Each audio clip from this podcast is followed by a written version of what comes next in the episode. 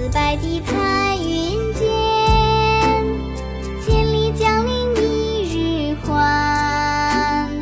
两岸猿声啼不住，轻舟已过万重山。朝辞白帝彩云间，千里江陵一日还。两岸猿声啼不，轻舟已过万重山。一起听儿歌，我是启春。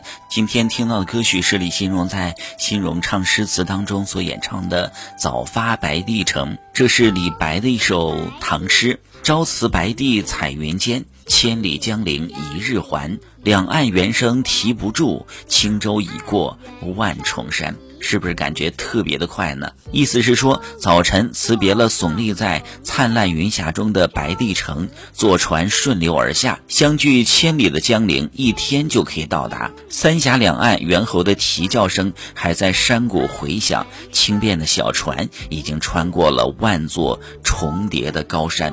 小朋友，你会背这首诗吗？一起来诵读一遍吧。早发白帝城，李白。朝辞白帝彩云间，千里江陵一日还。两岸猿声啼不住，轻舟已过万重山。朝辞白帝彩